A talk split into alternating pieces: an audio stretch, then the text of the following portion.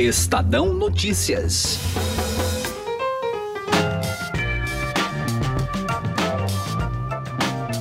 A semana começa decisiva para o governo no Congresso Nacional.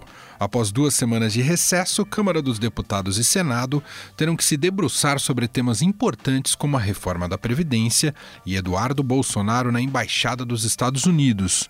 Tudo isso em meio às recentes e polêmicas declarações do presidente Jair Bolsonaro. O que podemos esperar desse segundo semestre do parlamento?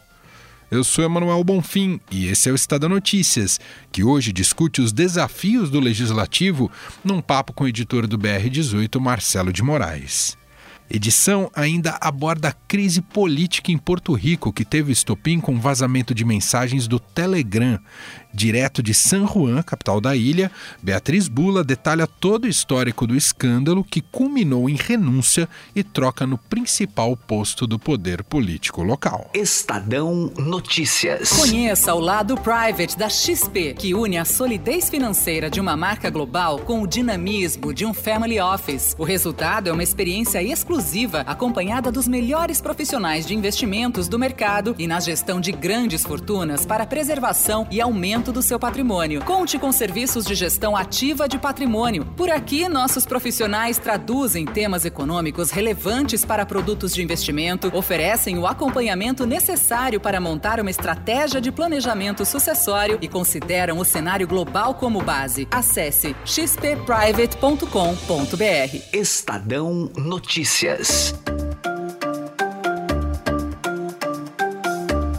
Depois de mais de 15 dias de recesso, o Congresso Nacional volta em meio a um ambiente tumultuado. Polêmicas à parte, com as recentes declarações de Jair Bolsonaro, o governo deve enfrentar alguns desafios neste segundo semestre. O primeiro deles, a votação em segundo turno da reforma da Previdência na Câmara. Mas nós vamos precisar construir daqui para frente uma relação diferente, onde o diálogo e o respeito prevaleçam em relação a qualquer tipo de ataque.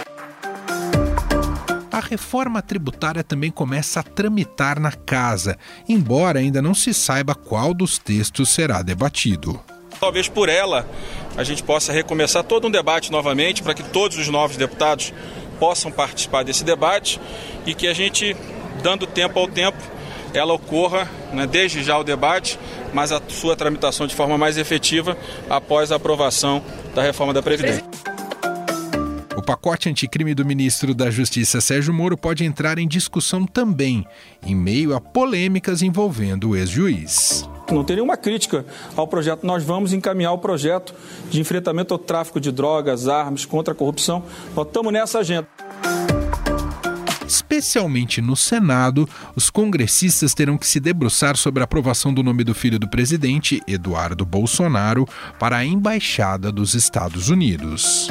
E como presidente do Senado, eu vou receber a mensagem, encaminhar para a Comissão de Relações Exteriores e os senadores irão na comissão fazer a sabatina e o plenário vai decidir. Então, ele se manifestou comigo no telefone dizendo que tinha o desejo de fazer essa indicação que tinha confiança no Eduardo Bolsonaro e que eh, perguntou se o Senado haveria alguma restrição.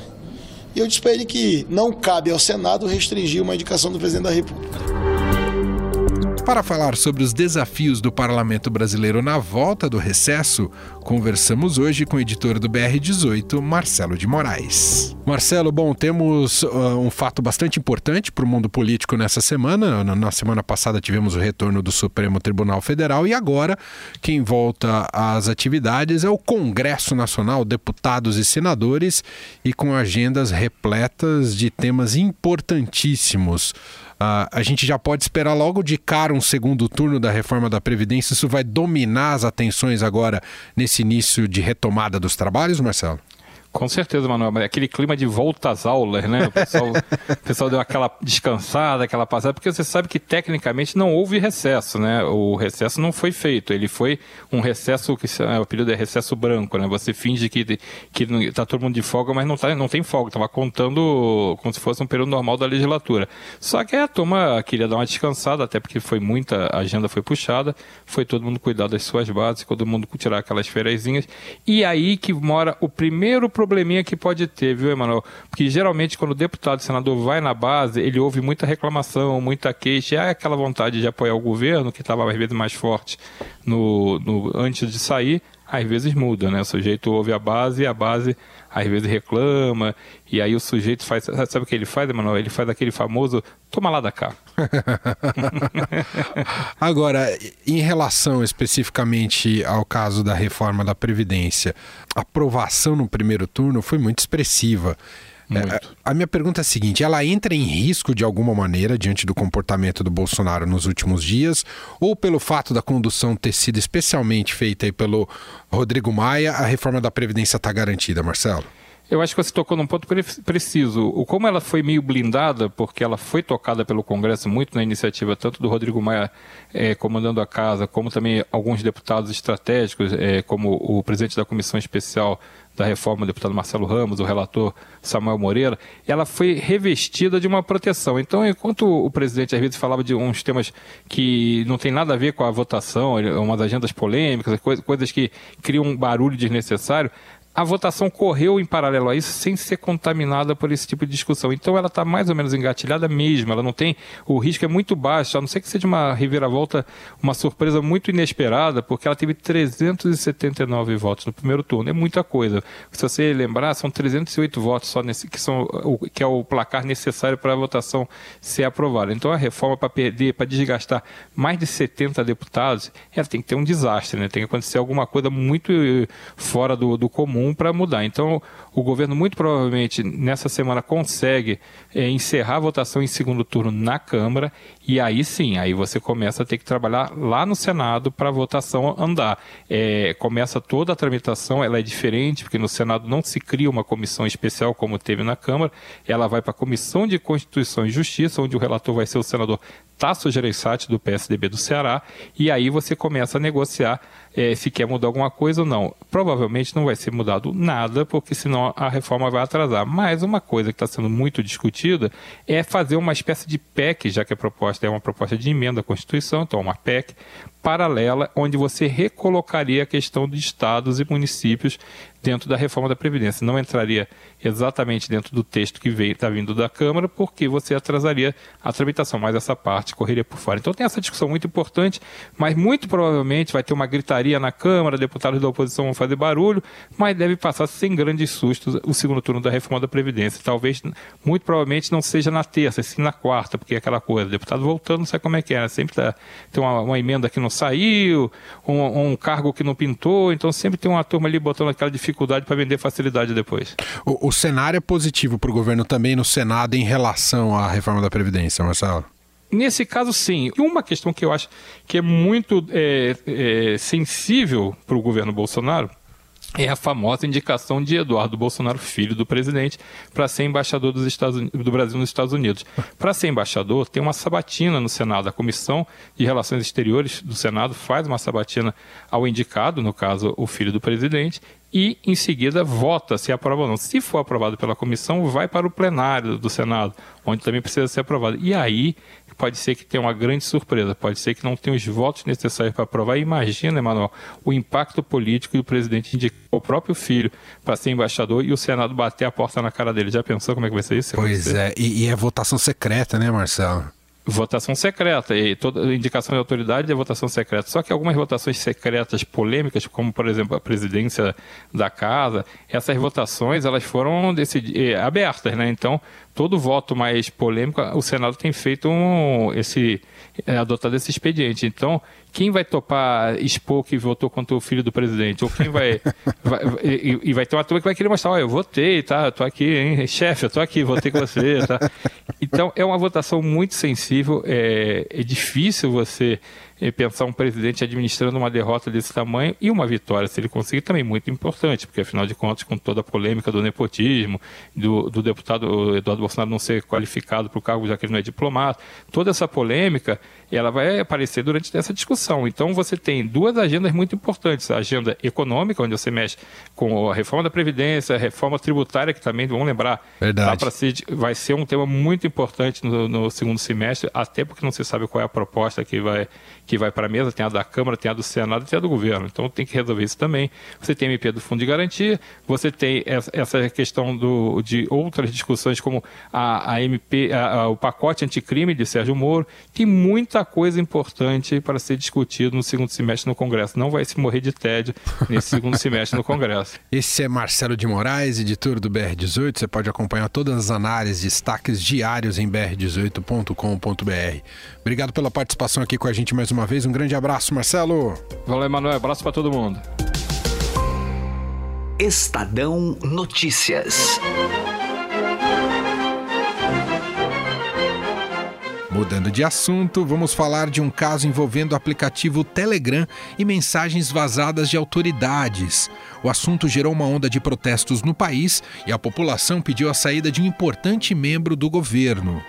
Calma lá, não estamos falando do Brasil, mas sim de Porto Rico, local onde vivem pouco mais de 3 milhões de pessoas e está localizado na região do Caribe. Junto al pueblo porque estamos cansados. Realmente ha sido una falta de respeto al pueblo. Eh, el gobierno y su gabinete se ha burlado de la comunidad gay, se ha burlado de la mujer, se ha burlado de los impedidos, la corrupción. O sea, ya estamos hartos de tanta corrupción.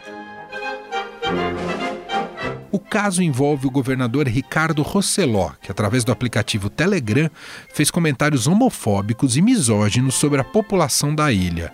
O Chatgate revelou negociatas entre os participantes do grupo do Telegram. A enviada especial do Estadão a San Juan, Beatriz Bula, explica o caso que mexeu com a ilha caribenha. Essas mensagens elas foram o estopim, na verdade, de uma crise que já vem se desenrolando faz tempo, é, pela qual a população passa por necessidades, vive em estado de pobreza, é, se viu aí atingida pelo furacão Maria em 2017 sem conseguir se recuperar plenamente dessa situação e tem os serviços públicos bloqueados pela falta de recurso, então falta de material escolar nas escolas, etc. Tudo isso veio deixando a população muito cansada com o governo e vem à tona uma denúncia de corrupção que mostra que pelo menos seis pessoas é, do governo do Ricardo Rosseló estiveram envolvidos no desvio de 15 milhões de dólares é, que deveriam ser usados para um fundo de recuperação é, da ilha depois do furacão Maria.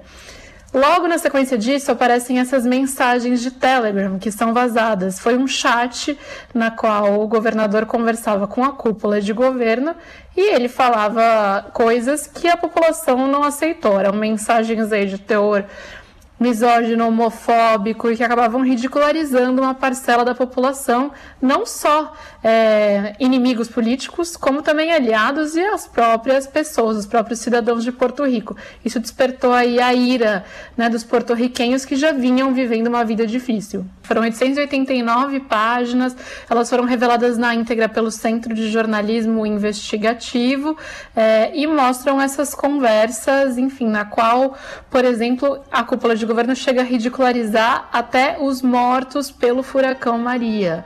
É, e isso foi inaceitável para a população porto-riquenha.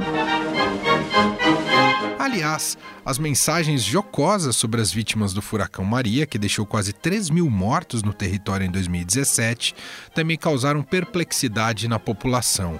A enviada especial do Estadão a San Juan, Beatriz Bula, visitou áreas que foram devastadas por essa tragédia e conta o que viu.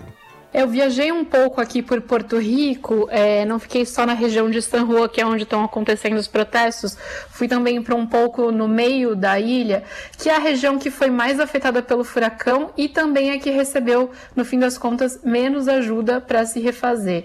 O que a gente vê, tanto aqui em San Juan, saindo um pouco do centro, indo um pouco mais para o subúrbio, como nessas regiões para dentro de Porto Rico, são escombros. Eles estão por todo lado e as lonas azuis azuis no lugar dos telhados também estão por todo lado.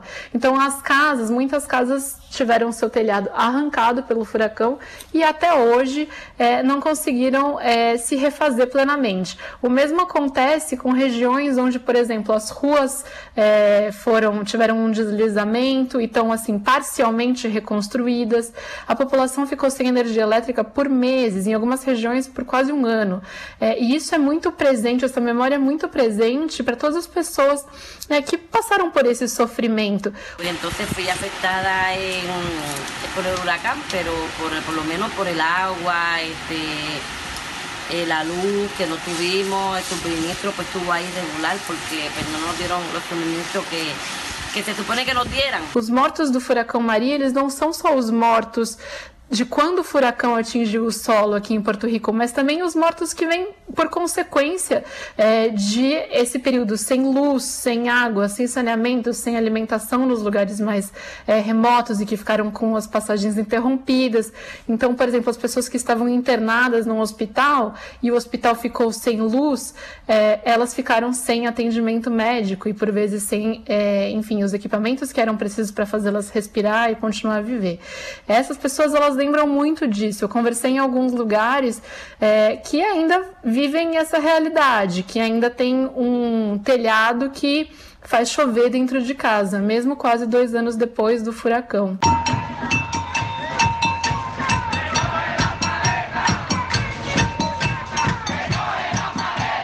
Artistas importantes de Porto Rico, como Rick Martin, também encabeçaram o pedido da saída do governador Ricardo Rosselló. En esa marcha yo quiero sentir el poder del pueblo, por favor, de todos los rincones de la isla, vengan y manifiestense con nosotros. Tienen que estar ahí, tienen que decir presente. Se los ruego, por favor, es parte del futuro de tus hijos, de los hijos de tus hijos, es lo que tenemos que hacer. Ricky, te tienes que ir ya. Si el pueblo entero quiere que te vayas cara dura y tú te quedas, entonces estamos en dictadura. Solo te apoya tu esposa, la exmodelo, la que piensa que 100 años de soledad la escribió Coelho. ¡Renuncia! ¡Renuncia! Renuncia! Renuncia! Renuncia! Após duas semanas de protesto, o governador de Porto Rico, Ricardo Rosselló, anunciou sua renúncia. Renunciando al puesto del gobernador efectivo. Após o anúncio, uma festa tomou conta das ruas de Porto Rico.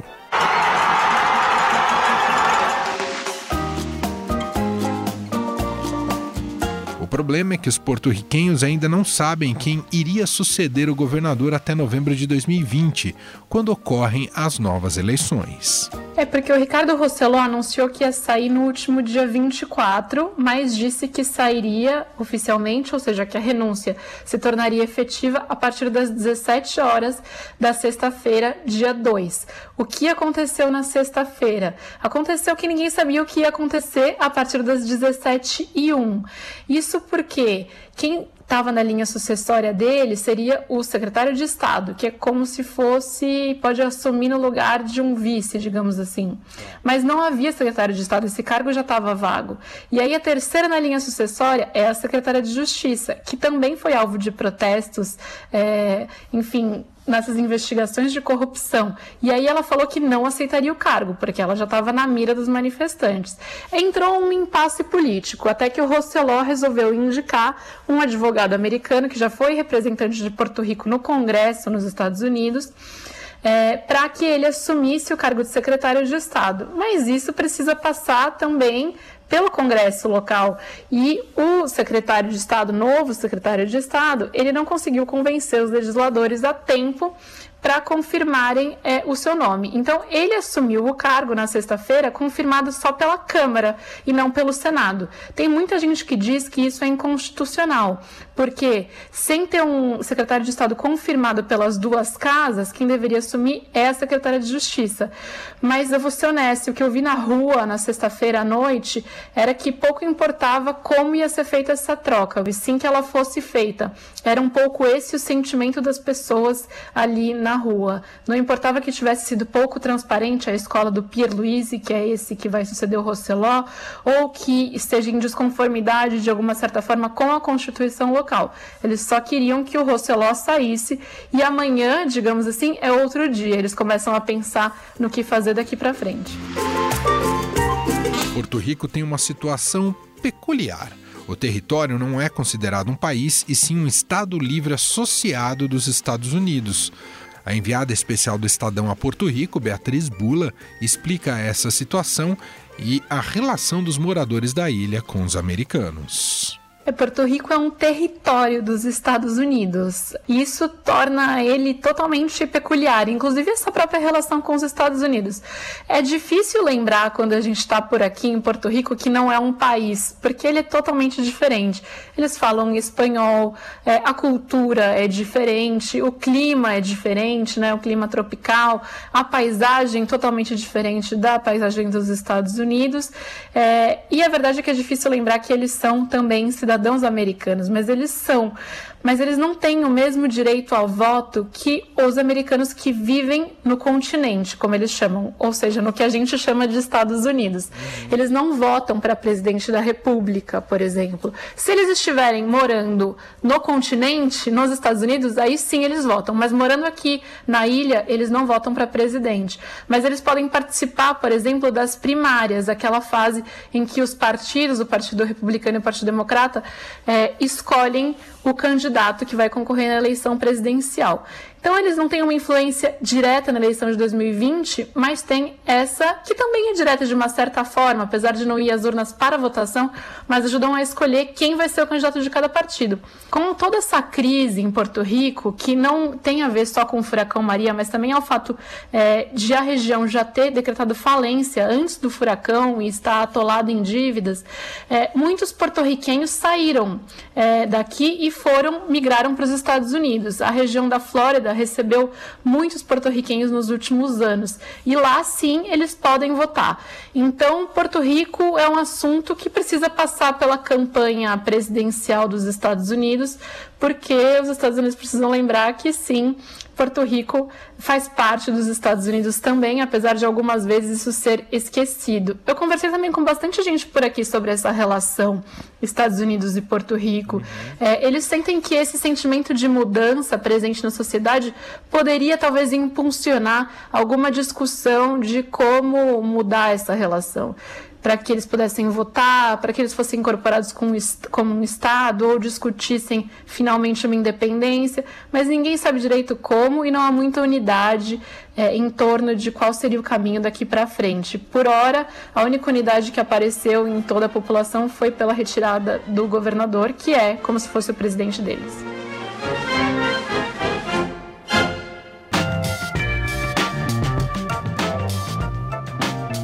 Estadão Notícias desta segunda-feira vai ficando por aqui. Contou com a apresentação minha, Emanuel Bonfim, produção de Gustavo Lopes e montagem de Nelson Volter. Diretor de jornalismo do Grupo Estado é João Fábio Caminuto. Para mandar seu comentário e sugestão, o nosso e-mail é podcast@estadão.com. Um abraço para você e até mais. Estadão Notícias.